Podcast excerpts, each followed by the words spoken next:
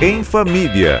A Rádio Bandeirantes fala sobre criação e educação de filhos e filhas, com a editora executiva da revista Pais e Filhos, Andressa Simonini.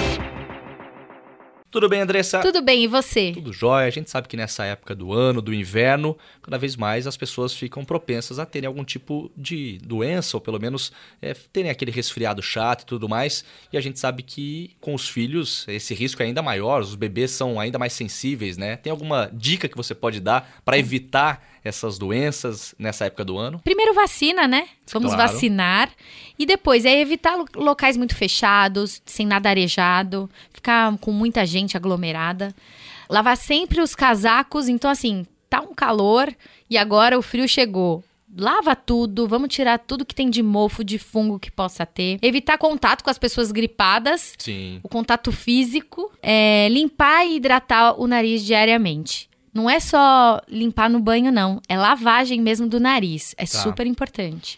E manter a casa aberta. Mesmo com frio, de manhã abre todas as janelas, todo mundo bota uma meia no pé que tá tudo certo. Para dar aquela ventilada na casa, mais uma boa dica da Andressa Simonini que volta amanhã aqui em mais uma edição do Pulo do Gato.